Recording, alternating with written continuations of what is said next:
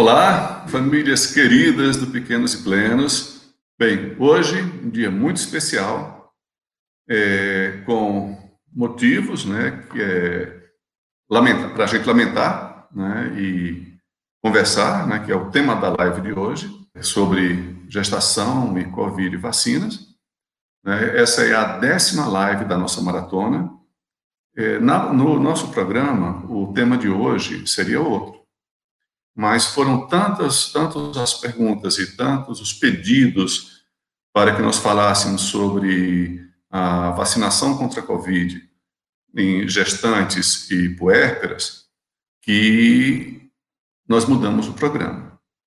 Então, o motivo né, difícil né, é esse, que é falar sobre um assunto que a gente sabe que está ainda muito difícil, muito confuso, e que a gente não tem ainda uma perspectiva né, do que vai acontecer no, no país aí nos próximos meses em relação à questão do combate aí a, a, ao coronavírus, a Covid, e um motivo de grande satisfação para mim, e eu espero que seja também um presente para vocês, é que hoje o nosso convidado, o nosso especialista que vai conversar conosco sobre esse tema, é o doutor Alberto, que eu vou pedir que o Alberto apareça aí na, na tela. Gente, é o seguinte, doutor Alberto, a primeira coisa do, do currículo que eu quero falar para vocês é que ele é o meu filho, né?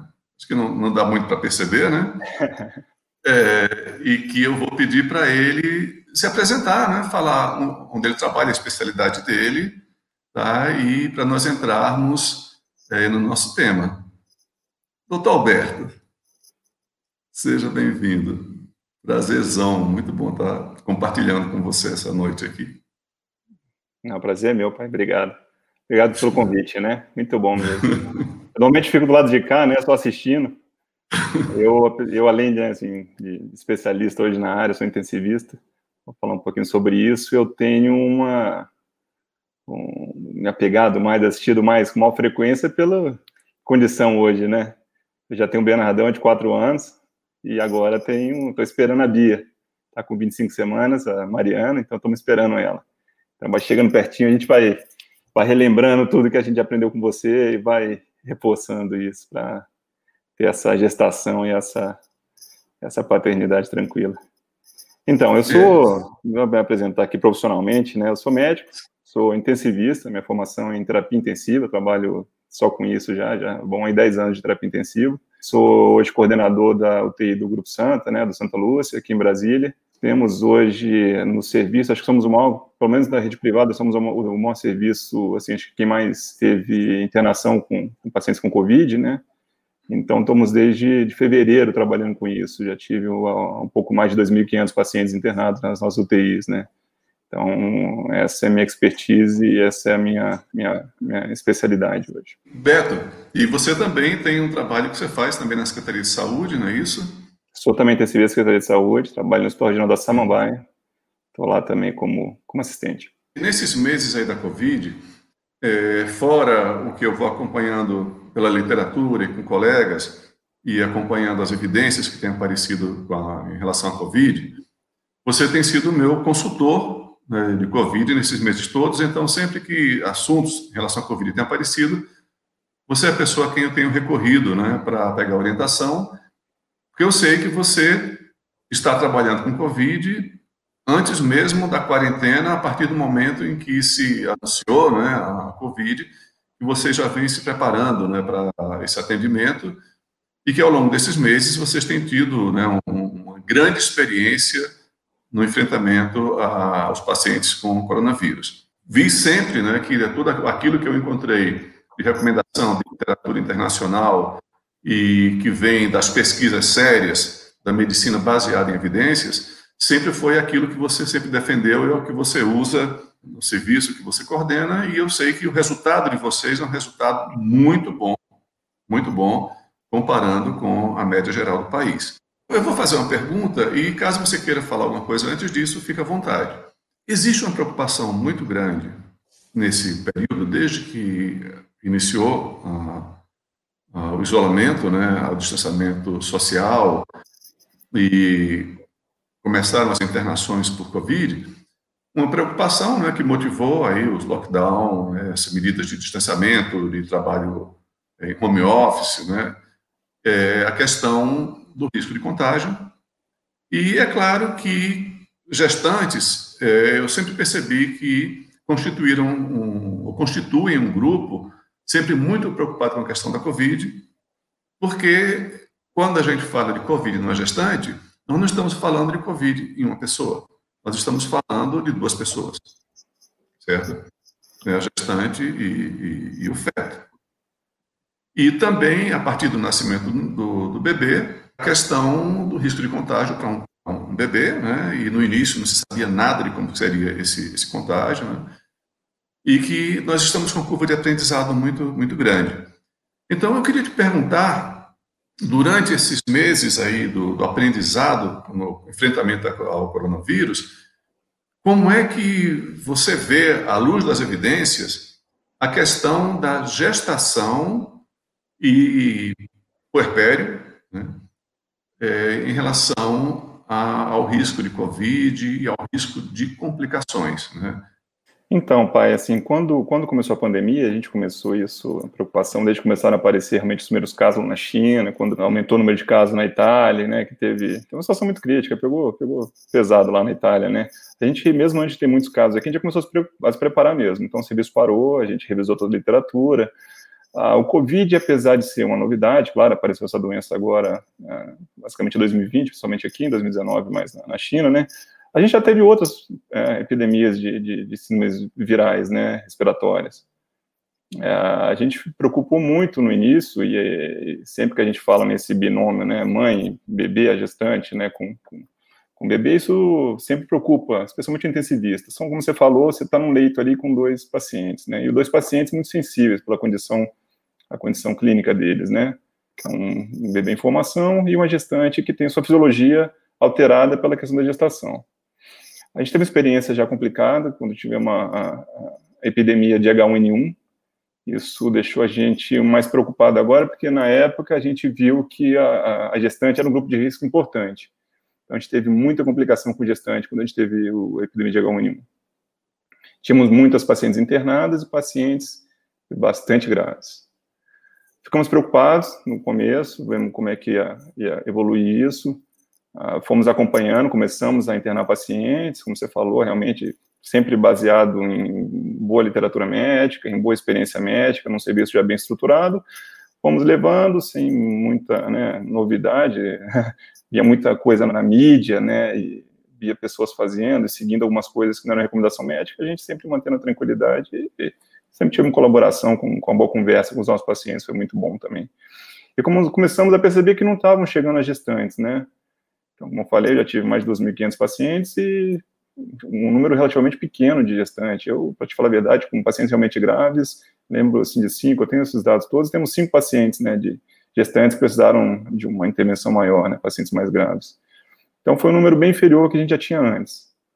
Então, o que a gente sabe hoje, assim, além dessa minha experiência, né, com o nosso serviço, o que a literatura mostra para a gente é uma literatura ainda em, é, em, fase ainda de elaboração, a gente não tem nada muito definido, a gente tem alguns registros, tem registros com mais de 10 mil pacientes, a gente tem um registro importante americano de 11 mil pacientes, que algumas definições ficaram um pouco frouxas, nem todos os casos eram confirmados, as idas ao, hospital nem sempre eram por problemas ah, relacionados ao Covid, então, ah, de uma maneira geral, a gente percebeu que tem um risco pequeno, aumentado com relação à complicação, ao desenvolvimento de pneumonia, com necessidade de internação, de tratamento, ou de pacientes ficarem mais graves e precisarem ir para UTI, a gestante aparentemente tem um risco um pouco maior. Não é o que a gente viu no H1N1. A gente tem dúvida ainda se a gestante é um grupo de risco, a gente não tem isso muito definido. Assim, a grosso modo, não aparenta ser nada muito significativo.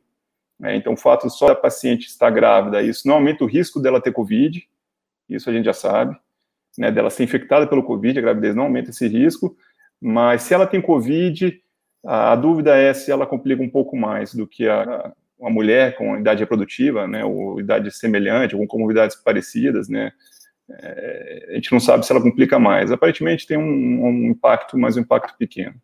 Bem, nós temos uma, uma situação muito delicada, muito crítica é, na questão do enfrentamento à Covid. Nós temos duas, duas questões que eu considero extremamente importantes.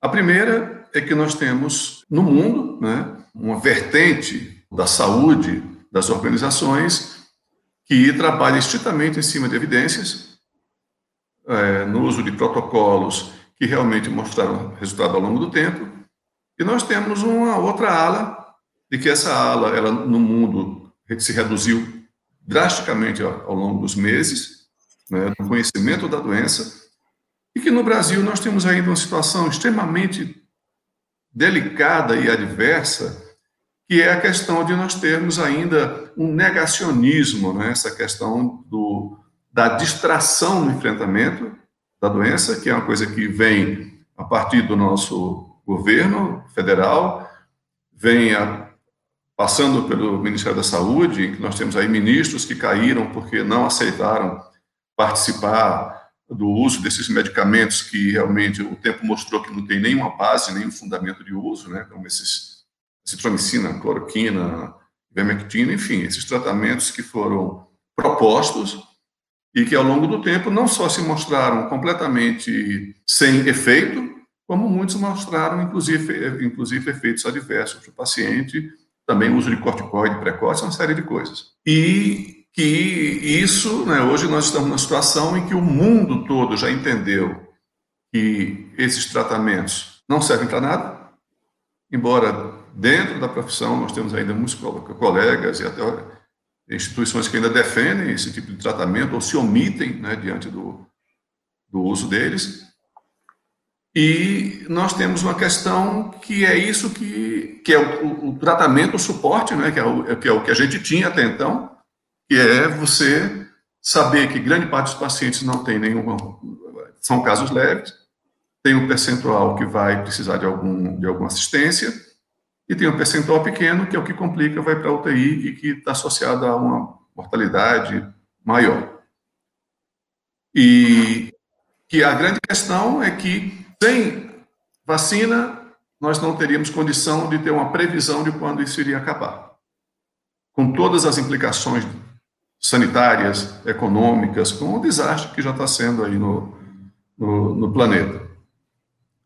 E que o suporte, né, que é o trabalho que se faz, que basicamente essa estrutura são as UTIs, ela não comportaria a, a demanda, né, já não comporta a demanda que existe. Em momentos você vê que a coisa vai, tem, vai entrando em falência, começa a, a não ter a chance de, de, ter um atendimento a todos os pacientes e os pacientes começam a morrer por falta de, de assistência. Então, um ponto que é esse, né, da que eu falei do negacionismo e da de se defender esses tratamentos alternativos, tratamentos precoces, que a gente sabe que não tem evidência científica para ele, e a outra que é o tratamento baseado em evidências, que é o tratamento de suporte de acordo com a gravidade, e que uma coisa que também a, a experiência está mostrando é que o resultado desse tratamento, ou seja, a sobrevida dos pacientes, ela também depende muito da qualidade da assistência que é prestada. De uma indicação que não seja quando o paciente já está muito grave, com disfunção orgânica múltipla e outros casos, e que você tem protocolos bem estabelecidos e bem trabalhados. Né, eu queria que você comentasse um pouco esses aspectos aí. Perfeito, acho que é, é importante mesmo você, tocar nisso daí, né? Tem esse negacionismo e aí fica essa guerra, não funciona, esse tratamento funciona, esse tratamento não funciona. De fato, o que funciona é o que a gente sempre fez na medicina, o que a gente estuda há muito tempo e que a gente vem aplicando, aplicando na prática todos os dias, que é o suporte, o suporte intensivo, isso no paciente grave, né? Isso é importante falar, então, assim, a, o tratamento bem, bem indicado e feito na hora certa e aplicado por profissionais que são né, experientes e conhecem o assunto, ele muda de maneira radical o desfecho do paciente. Então, isso vai ter um efeito que é um efeito é, muito diferente do que esses tratamentos que vêm sendo propostos sobre, né, bom, você já citou aí. Isso é importante se falar, porque nesse negacionismo tem o fato também da pessoa não querer buscar assistência, não ir ao hospital, mesmo estando sintomático, estando grave, com medo, que acha que se chegar no hospital vai, se não tiver Covid vai pegar e, e se tiver Covid vai morrer no hospital. Isso é, assim, né, completamente errado. Isso é um, uma, uma, falácia, isso não, não, existe. Os hospitais, via de regra, estão muito bem estruturados. Eu trabalhei um ano no, atendendo esse tipo de paciente, eu não tive Covid, nós estamos bem, bem estruturados né, nesse, nesse, nesse aspecto. Todo mundo, né? Não estou falando do meu serviço, estou falando de maneira geral, a gente teve, a gente conseguiu se organizar né, como, como serviço de saúde. E mesmo chegando lá, a gente tem muito a oferecer, né, o tratamento uh, eficiente, né, e, capaz de realmente resolver. A gente tem uma mortalidade hoje ah, em pacientes internados baixa, né, assim, relativamente baixa. Claro que pacientes mais graves, quando estão no UTI, precisam de muito suporte, esse, como outras doenças que precisam de tratamento igual, é um pouco mais complicado. Mas se você não trata, né, não procura na hora certa, quando você já tem sintomas de alarme, isso, esse risco é maior. Então, a gente tem muito a oferecer, a ciência médica evoluiu muito, a gente tem muito trabalho, muito estudo e vem se empenhando muito para melhorar isso. Então, não é porque a ivermectina não funciona, ou a cloroquina eventualmente não funciona, esses remédios não funcionam, que a gente não tem nada a fazer, tem muito. Então, não, não, não tem, inclusive a gestante não tem porque ter medo de procurar, de procurar assistência. Tem muito para ser oferecido e isso, na hora certa, é, sem dúvida, tem um impacto muito grande. Você considera que essa indicação desse tratamento precoce e que é como você falou, que as pessoas vão se distrair com esses tratamentos e não vão procurar o suporte, não procuram o, o hospital, assistência que seria necessária. E que isso muitas vezes representa uma perda de tempo, que a gente sabe que isso agrava pior o prognóstico. Sim, perda é, de tempo, tem a questão de sintomas colaterais, né, efeitos adversos da medicação, são eh, efeitos colaterais que as medicações trazem, né, que não podem ser menosprezados, na minha opinião. Então, sem dúvida, né, atrapalha. Você considera que essa, a indicação desse tratamento precoce, ela de alguma forma piora o prognóstico dos pacientes com Covid com manifestação mais grave? Acho que tem sim. A gente não tem essa resposta ainda. Né? A gente não, não, como a literatura, como, como a ciência médica trabalha, a gente não consigo te apresentar essa resposta. Estaria dando uma opinião pessoal, mas acho que tem potencial você ficar em casa, né, deixando a evidência evoluir, tomando medicações que de repente não tem efeito, que trazem efeitos colaterais, é, isso tem todo o racional para causar um, um, um, impacto negativo. Né? Então vamos lá. Pergunta: gestação, gestante é grupo de risco? Como eu falei, é difícil responder, essa ideia é difícil, a totalmente também não tem é, pelo que a gente tem observado, eu, não só eu, mas assim, colegas, né, pessoas representantes das sociedades, da, da, médicas do país, consideram que não, que não é um, um, fator de risco importante, pelo menos, não tem grande, grande impacto a gestação ah, na, na, na, gravidade do Covid. Com certeza a gente sabe que ela não, não se infecta mais do que a população geral, que é uma mulher é, na mesma idade, e se infectada, provavelmente a, o impacto clínico, por ela estar gestante, é, é pequeno. É o risco de piora, né, que eu digo. Agora, né, é, recente, então, dia 18, saiu um, um documento da Sociedade de Ginecologia e Obstetrícia de Santa Catarina, com, junto com outras sociedades, eu não vou me recordar agora, falando sobre a indicação da vacina para gestantes com comorbidade, né? considerando que o que colocaria gestante no grupo de risco seria uma comorbidade que colocaria uma outra mulher também não gestante como grupo de risco, ou seja, que a gestação não teria essa, esse peso. Né? E é uma coisa que a gente sabe que também não é, não é um consenso, né? É de que uma gestação simples sem comorbidade, se essa gestante efetivamente não teria algum risco agregado, né? E eu sei que você falou, você já tem uma experiência aí, né, com 2.500 pacientes admitidos na UTI e das gestantes, eu queria pedir que você repetisse, você fala, é, lembrasse como é que foi a questão dentro desse universo, ou dessa população de pacientes que vocês admitiram nas UTIs, qual o número de gestantes que precisaram de um suporte maior, ou seja, precisaram de UTI. Não, então, é exatamente como eu falei, assim, a gente, eu, a gente não é um, um serviço é, exclusivo é, materno, né, o serviço não é uma maternidade, eu, tenho, eu trabalho no hospital geral, né, então, de repente, eu sei que, por exemplo, o Hospital das Clínicas tem uma UTI hoje dedicada só para gestante, né, então tiveram muito mais casos que a gente, viram pacientes mais graves que, que nós. Mas hoje o intensivista geral, que trabalha no, com a população geral, no, no, no, no, hospital geral, e vê todo tipo de paciente, porque também quem trabalha na maternidade vê só a grávida que complica, né? Sim. Então, é, mas para a gente, como que vê a população em geral, a gente não consegue, a gente não preocupa tanto com a gestante, ela não tem aparecido muito realmente, a gente não, não tem sido um, um motivo de preocupação nosso. Como eu te falei, eu tenho mais de 2.500 pacientes internados na terapia intensiva do hospital, tive cinco pacientes que precisaram de, de terapia intensiva mesmo, né, de suporte pra, orgânico, né, e monitorização mai, maior. Nenhum desses casos eu precisei uh, adiantar o parto, né, com tratamento, respondendo bem ao tratamento, que é um tratamento que a gente faz de suporte, alguns ajustes para gestação, óbvio, né, então a gente muda um pouquinho a dose de corticoide, corticoide de escolha, as doses de profilaxia de trombose, tem um, um, algumas peculiaridades no tratamento dessa gestante, mas o fato é que mesmo as que, que a gente teve, né, que é claro que é esperado, né, todo mundo está tá sujeito, né, e a influência, a quantidade de fatores que levam a pessoa a ficar mais grave são enormes, são genéticos, são fazem parte das comorbidades, como você já falou.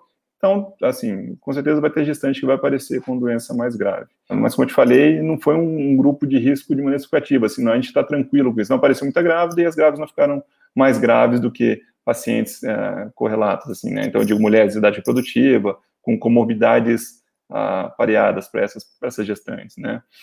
Ah, no final da gravidez, isso tende a, a dificultar um pouco mais. No, é, quando a paciente está mais avançada, num, ali, no final do segundo trimestre, o terceiro trimestre de gestação, ah, essa, os bebês já estão maiores, claro, né? Então, o bebê já tem, a, a gestante já tem uma barriga maior, isso traz uma, uma repercussão fisiológica maior. Então, existe algumas alterações fisiológicas com diminuição de sensibilidade pulmonar, né? Essa, essa gestante, ela tem uma necessidade é, de manter uma, uma, oxigenação boa, porque além de, de oferecer oxigênio para os órgãos dela, tem que oferecer oxigênio para o bebê. Então, ela precisa estar plenamente é, capaz de fornecer esse oxigênio para o bebê. Então, o pulmão dela tem que estar muito bom. Né? Então, claro que ela já tem algumas alterações próprias da gestação, isso pela, pela mudança no corpo dela, isso que faz com que o pulmão dela não expanda tão bem como é, expandiria se ela não tivesse um, já esse bebê na barriga. Então, isso também é uma peculiaridade que a gente trabalha quando o paciente interna e fica mais, mais grave. Você respondeu já grande parte, né? Acho que vou tocar mais num ponto, né? Há uma pergunta do Jonathan Macedo, que ele mandou pelo Instagram, que ele pergunta: pelo fato da respiração da grávida ser mais difícil, não seria uma comorbidade para agravamento da doença, então o que eu posso falar assim, não é uma comorbidade, né? É um fator que pode trazer alguma limitação, possivelmente, mas isso não constitui propriamente uma comorbidade. Toda grávida vai ter, né? Vai ter essa, essa, essa peculiaridade, essa alteração fisiológica, né? Mas não é uma comorbidade. E também isso, que embora a gente está vendo aí que o que está sendo proposto seja é, fazer a vacina nas gestantes, né, que essa foi a proposta, é a proposta que está aparecendo de maneira mais consistente, é se fazer a vacina contra o coronavírus nas gestantes com comorbidade e naquelas que não têm comorbidade, que seja uma indicação do profissional, o entendimento né, é, da, da, família, da paciente ou do casal, com o profissional obstetra que faz o acompanhamento deles. Você considera, não sei se você tem outras vertentes, né? É, outras informações a respeito de que essa seria uma, uma conduta, satisfatória, ou teria alguma coisa que sugerisse a necessidade também de se colocar a gestante como prioridade para vacinação, mesmo sem comorbidade? Ah, então, é, só para contextualizar aqui, quando a gente fala de comorbidade, a gente fala basicamente de uh, idade, então, é, gestantes com com, que tem mais idade, ali próximo dos 40 anos, a gente tem um ponto de corte de 35 anos na literatura, que já, já mostra um pouco de aumento de, de complicações. Então, pacientes com mais de 35 anos, pacientes que têm pressão alta, são hipertensas, pacientes que têm diabetes, diabetes pré-gestacional, né, não aquela diabetes gestacional, Uh, pacientes que têm outros problemas cardíacos, são cardiopatas, ou problemas que têm, são pacientes que são pneumopatas, têm pneumopatia, então são asmáticas, têm enfisema, tem algum outro motivo, alguma outra doença pulmonar, algum outro motivo para complicar, e essas são as pacientes que têm um maior risco. Então, isso é que a gente chama de comorbidade. Então, um paciente está né, tá grávida, é uma mulher nessa idade reprodutiva, e tem alguma outra doença associada. Então, essas pacientes é que nos preocupam. Quando a gente fala de vacina, eu vejo duas coisas, né, assim, duas coisas já me chamam a atenção. A primeira é, qual é a exposição né, dessa mulher? Então, a gente já tem um ano de, de, de pandemia quase, né? Ah, de, pelo menos de aumento de casos importantes aqui no país. Então, se tem um ano, essa mulher não pegou ainda e agora ela está gestante, ela tem condição de manter todas as medidas que são tão importantes, né? Talvez a vacina, a gente tem muita esperança na vacina, realmente a vacina provavelmente vai ter um impacto muito grande, mas as outras medidas continuam tendo. Então, o fato dela ter cuidado né, para não se contaminar também é muito importante, que é lavagem de mãos, né, uso de máscaras, é, isolamento, tudo isso continua valendo e continua sendo tão importante quanto antes. Então, se essa, se essa pessoa tem condição de manter isso, né, é, ela não, não se infectou até agora, ela tem condição de manter isso, ok, eu acho que já é uma coisa boa, gestante que tem essa condição é bom. Ou é um gestante que trabalha dentro do UTI com Covid, porque a gente tem, né, a gente tem enfermeiras, tem até que continuam trabalhando mesmo grávidas, né, precisam estar lá, a gente precisa de profissional para trabalhar né, para dar essa assistência. E essas pacientes estão lá e a gente precisa priorizar elas, precisa pensar nelas. Então, ah, ah, isso é uma, um fato que eu já considero muito importante. Tem gente que não consegue para trabalhar, não precisa nem ser só profissional de saúde, tem gente que precisa pegar um ônibus, pega três ônibus lotados todos os dias, e está super exposto, e trabalha em local que tem grande movimentação de, de, de pessoas, né? Então, isso, isso aumenta muito o risco dela. Então, essa é uma condição que eu já penso, assim, como ela está, qual o risco ela está submetida, qual a exposição dela, né? E ela estando exposta, qual que é a chance dela complicar? Então, essa paciente é uma paciente que não tem nenhum fator de risco para complicar, nenhuma comorbidade, então ela é uma paciente jovem, que a gravidez está absolutamente normal, que ela não é hipertensa, que ela não é diabética, que não é obesa, eu esqueci de falar da obesidade, a obesidade é um fator de risco para gestante, então pacientes que são previamente obesas, isso também é, tem risco de complicar, então, se ela não tem nenhuma outra doença, mesmo que ela tenha Covid, como a gente já falou, provavelmente ela não vai ficar grave, né? E nesse momento que a gente não tem ainda, pelo menos, respaldo pleno na literatura sobre a vacinação, a gente, quando vai testar um tratamento, claro que a gente não vai botar grávida, né? A gente vai fazer um trabalho, a gente não vai botar a grávida, porque se der errado, não pode dar errado com a grávida. Tem um bebê lá dentro e tem a grávida, né? Então, a gente, nenhuma vez que nenhum trabalho que a gente vai fazer, a não ser que seja um trabalho especificamente sobre gestação, a gente não vai botar grávida. Isso é normal. E Claro que a gente não botou agora, mais uma vez, né?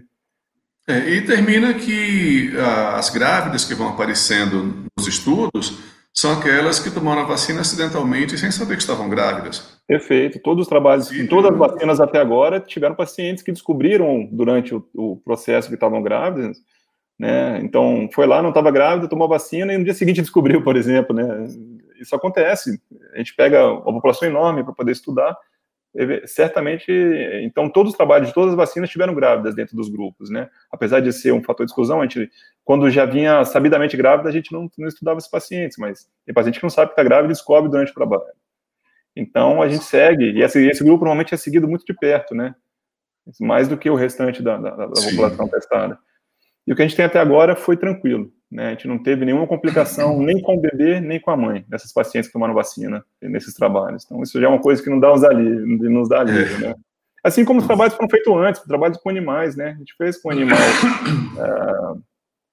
É, é, e, e, também percebeu que, que somente para feto de animal, a gente também não teve problema. Então, é, são as informações que a gente vai acumulando e nos dando segurança para para usar e, e, hoje fazer isso que a gente está fazendo. Eu acho que o que tem que ficar claro, importante, é que a vacina não é contraindicada para grávida. Ela não é contraindicada, a gente pode vacinar grávida. Mas aí tem aqui a pergunta do Eduardo Silveira Mello. Minha esposa é profissional de UTI, está com 11 semanas. Deve tomar a vacina? Então, nessa pergunta tem a pegadinha, que são as 11 semanas. Sim, perfeito. Você lembrou bem. A gente, como regra geral, Assim como as outras vacinas, porque a gente vacina grávida para outras coisas, grávida para outras coisas também, né? A gente não vacina só para Covid, né? Grávida recebe vacina de hepatite B quando precisa, para influenza quando precisa, para tétano, grávida é vacinada e vacinas próximas, parecidas com a que a gente usa para o Covid, né? Mas, via de regra, a gente não vacina, né, pai? Você está bem próximo disso, mas, mas, assim, eu não sou especialista na área, Mas no primeiro trimestre, até 14 semanas, a gente, vamos ver de regra, a gente não, não vacina. É a exceção da influenza, a vacina de influenza está liberada para o primeiro trimestre. Né? Outra pergunta interessante aqui é da Vivi Inosprosa. Meu companheiro pegou Covid, né, agora em janeiro. Logo em seguida, minha sogra pegou, e está com Covid nesse momento. Eu estou com 22 semanas e não peguei. Tem alguma forma para se prevenir? Eu entendo que nessa situação, é, dentro da política atual, é, até seria desejável que ela se vacinasse, porque ela está numa situação de grande risco de pegar nesse momento, né, como gestante, porque está tá com muita proximidade. Mas, ainda assim, dentro do contexto atual, das recomendações atuais, o que eu entendo é que sejam medidas ainda de distanciamento, de isolamento, né? Nesse Sim. caso, sem dúvida, vai ser mais eficiente. Claro que a conversa tem que ser, assim, é, a gente nessa conversa aqui com as perguntas, a gente não consegue conhecer a paciente, são um monte de detalhe que numa consulta médica que a gente consegue tomar essas decisões, porque a gente tem que levar em consideração muitos fatores. Nesse caso específico, sim, ela tem muita gente contaminada mesmo em casa já. Então a vacina não a protegeria agora. A vacina precisa de tempo, a gente precisa de pelo menos aí quatro semanas para desenvolver essa proteção contra a vacina. Então, é como você falou, o mais importante agora seria conseguir isolar, se isolar desses pacientes que têm que estão sabidamente contaminados, né? E essa, sem dúvida, seria a mais, medida mais importante, não vacina. Um ponto também que é, que é importante é que a gestante está bem, né? É gestação normal, sem comorbidade, é uma mulher jovem, tal mas tem um momento em que ela é, precisa ser hospitalizada, né, ser internada por conta de uma evolução de um trabalho de parto ou de um parto operatório. É, eu tenho um grande número de pacientes que estão, de mães que tiveram bebês, né, ou de gestantes também, que estão no programa de parto domiciliar ou que fizeram, tiveram o parto domiciliar. E aumentou muito isso, até em função da pandemia, como forma de diminuir o risco de, da hospitalização.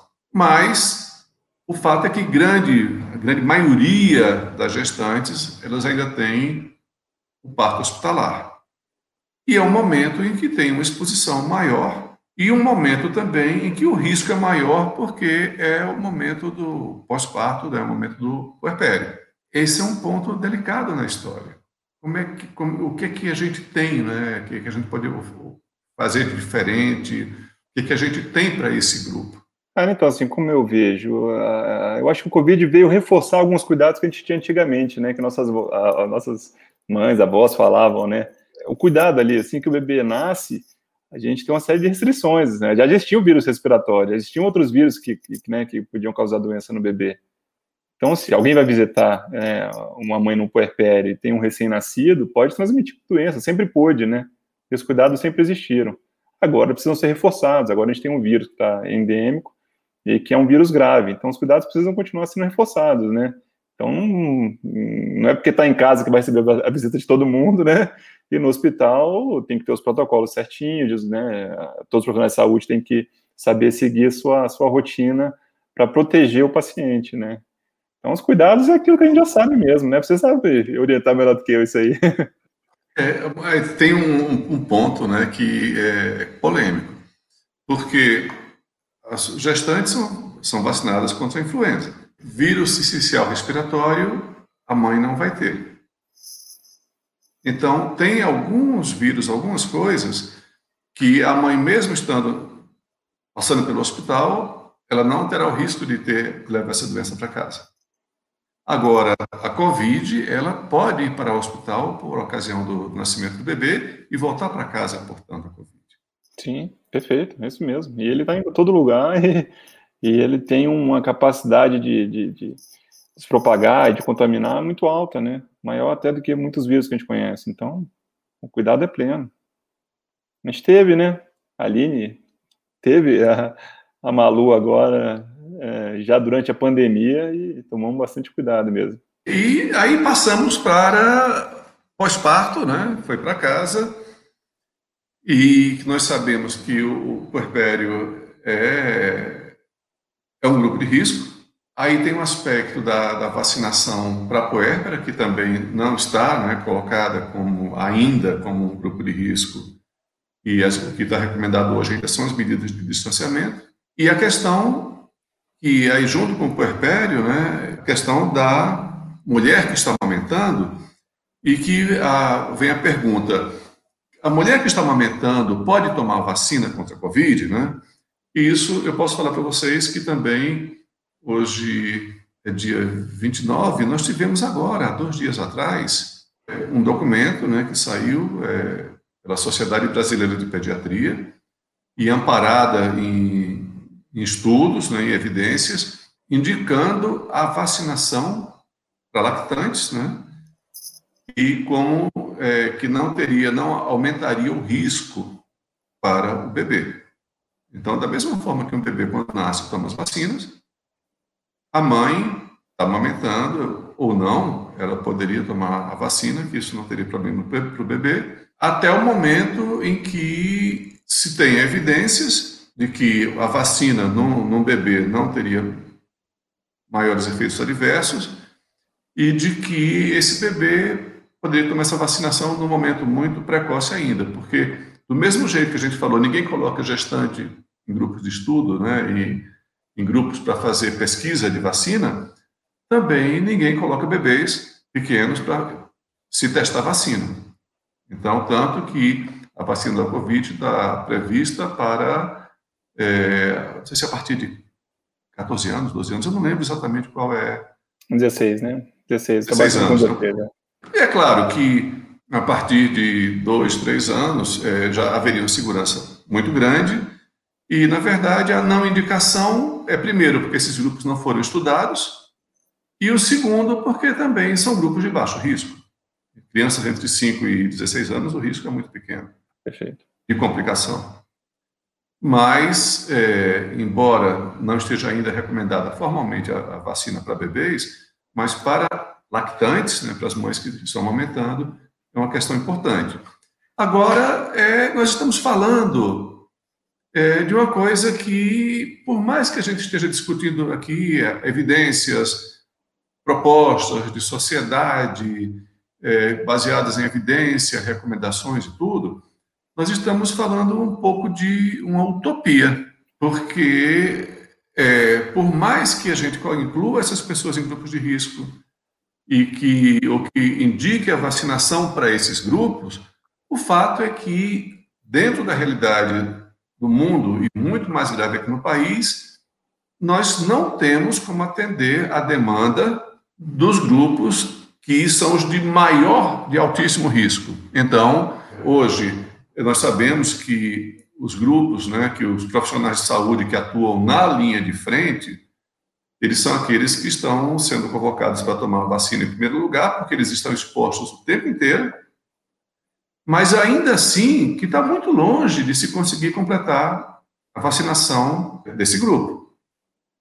E é uma coisa que a gente sabe, por exemplo, eu sou médico, eu tenho colegas médicos, então eu já não trabalho mais na UTI, mas eu atendo pacientes e continuo atendendo pacientes que com famílias que tiveram ou têm Covid e que eu atendo e que eu não estou na linha de frente, mas eu não tenho como falar, olha, eu não vou atender você porque você está com Covid, porque eu não sei se a pessoa está com Covid. Então, eu estou exposto numa escala muito menor do que quem está na linha de frente, mas eu tenho uma exposição como profissional de saúde e também tenho a idade. Né? E sem perspectiva, né, dessa quando vai chegar, como vai chegar, né?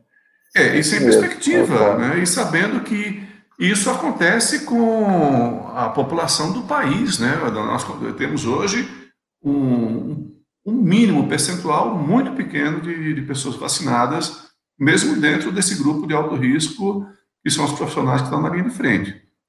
Então, é uma situação muito difícil, tem aí muitas questões jurídicas, ações, é, pedindo a abertura da vacina para grupos, mas o fato é que nós não temos logística para isso. Não até o momento. Não da maneira como está sendo conduzido o processo de enfrentamento, o processo da vacinação, desde o processo de compra de vacinas pelo governo. A situação é muito difícil. É bem complicada mesmo. é complicado. Do jeito que está sendo levado, a gente tem expectativa ruim, né, de, de conseguir vacinar o suficiente nesse país. É um problema muito sério isso mesmo. O que vacina vai ser, né? Muito que a gente sabe hoje, a literatura internacional lá, a vacina é diferente. A gente estava conversando sobre, sobre quem a mãe que amamenta, né, lactante, e a gente sabe, tem muita literatura já, mas com vacina um pouco diferente da nossa. Assim, muito que a gente falou que vale para lactante é o que vale para grávida, né? Os grupos são parecidos, assim, com relação a risco, principalmente para a mãe, né? Então, as coisas são mais ou menos equivalentes do que a gente falou até agora, do que seria indicação ou contraindicação. A, a peculiaridade é que né, já tem um bebê que já nasceu, a, talvez proteja o, né, o fato dela gerar o anticorpo e esse anticorpo ser passado pelo, pelo leite, né? Talvez seja uma coisa até boa para o bebê de fato, a vacina que a gente tem, que, ou seja, a de vírus nativo, a de vetor viral não replicante também, que seria de Oxford, né, provavelmente elas não têm problema na, na, na amamentação, né, elas não vão ser transmitidas pelo leite a ponto de contaminar, um, né, de, de, de, causar doença no, no, no, bebê. Né, isso, a gente não tem evidência para isso ainda.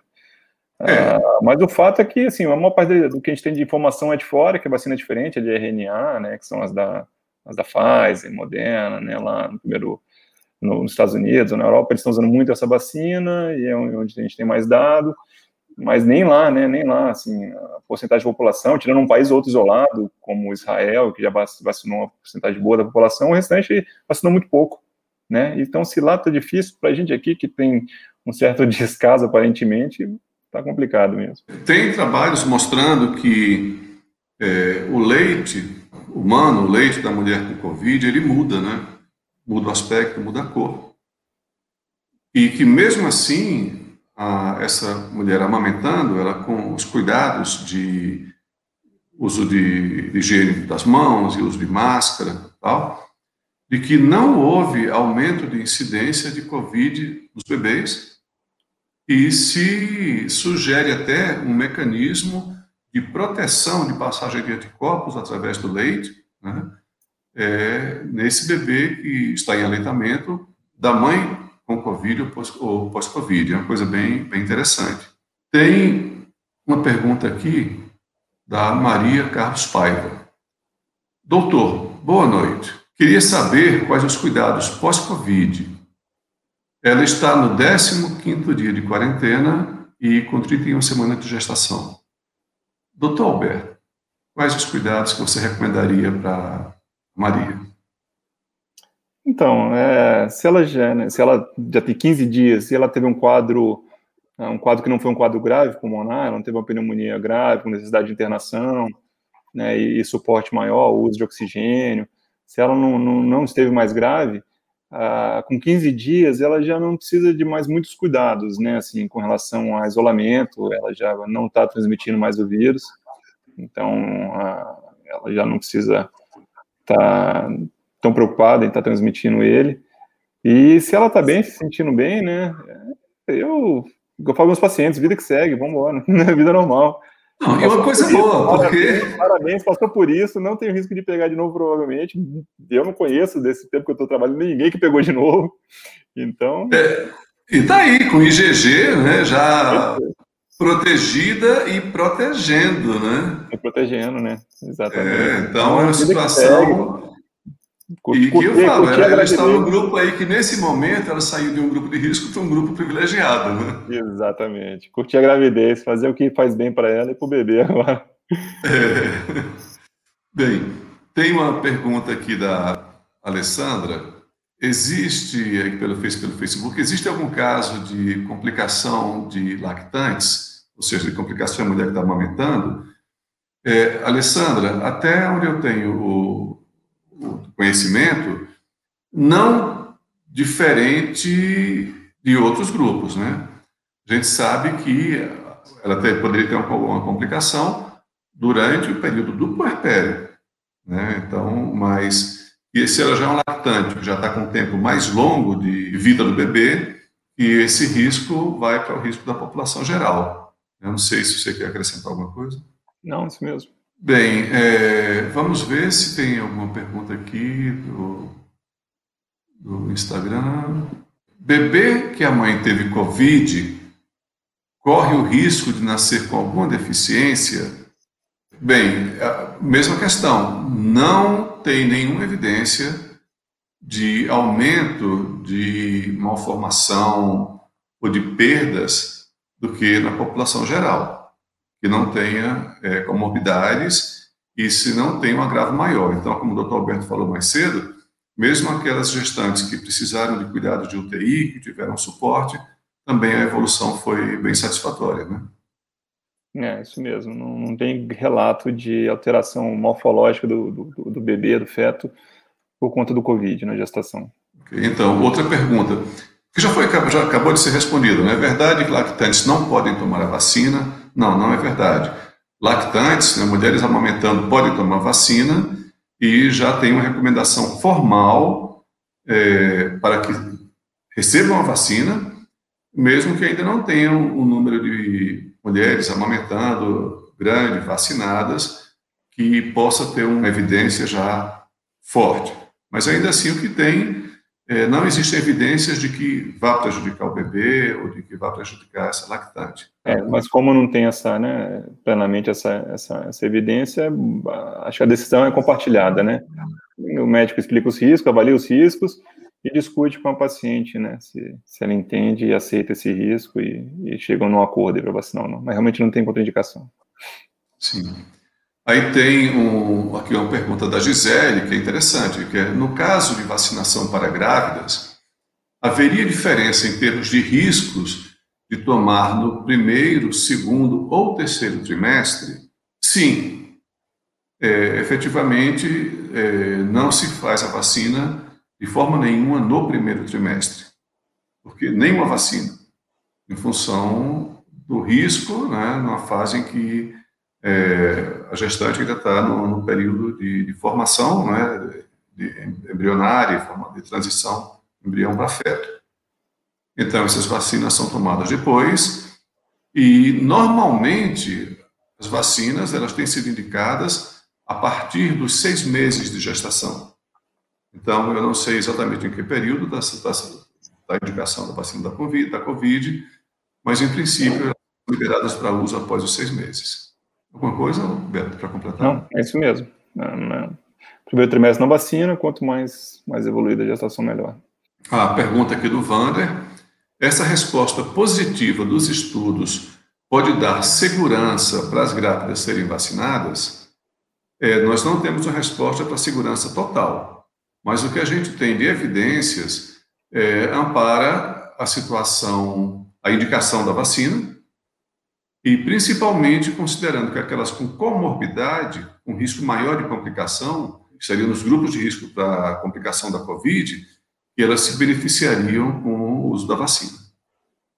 Perfeito. Se o risco dela ficar doente é, excede o risco que a gente conhece da vacina até hoje, vale a pena vacinar, né? Basicamente isso. A outra pergunta, ah, tem uma pergunta agora, assim, virou, aqui vai ser, tira dúvidas de né, vacinação.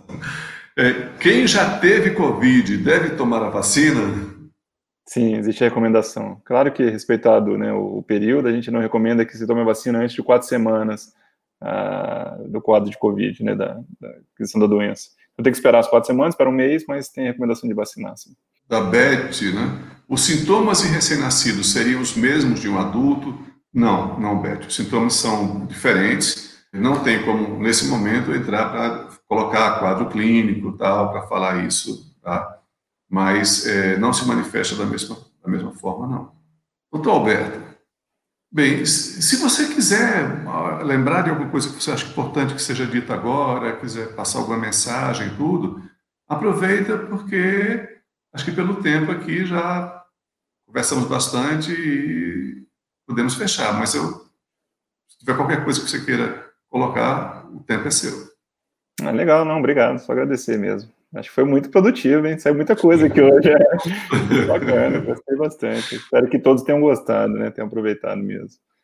Acho que é isso, assim, é só a gente, como profissional que está se dedicando tanto, que está nessa batalha diária, né? Contra essa doença, a gente fica muito feliz quando, quando aparece alguma coisa que tenha potencial de, de melhorar e de eventualmente acabar com essa pandemia. Então, estamos todo mundo muito animado com essa vacina. Eu fico emocionado quando fala dela. Então, então é, que a gente consiga resolver isso logo. Agradeço imensamente aí pela, pela companhia nessa noite. Agradecer muito ao doutor Alberto, ao Beto. Parabéns aí pelo, pelo trabalho, pelo trabalho maravilhoso que vocês estão fazendo aí. Com, eu sei que você está direto com, na UTI com os pacientes com Covid, eu sei que é um trabalho muito árduo e que em algum momento, né, eu sei como pai, a minha preocupação era que em algum momento você tivesse a Covid e você resistiu bravamente, veio ter agora recente, e eu sei que você teve a Covid, passou o tempo do isolamento, no primeiro dia que acabou a quarentena, você estava de volta na UTI, trabalhando Eu estava lá, né? Espero que a gente consiga se encontrar outras vezes aqui, que prazerzão estar com você aqui. Tá? Prazer, pai. Bom grande. E um beijo em todos e até segunda-feira. Um beijão.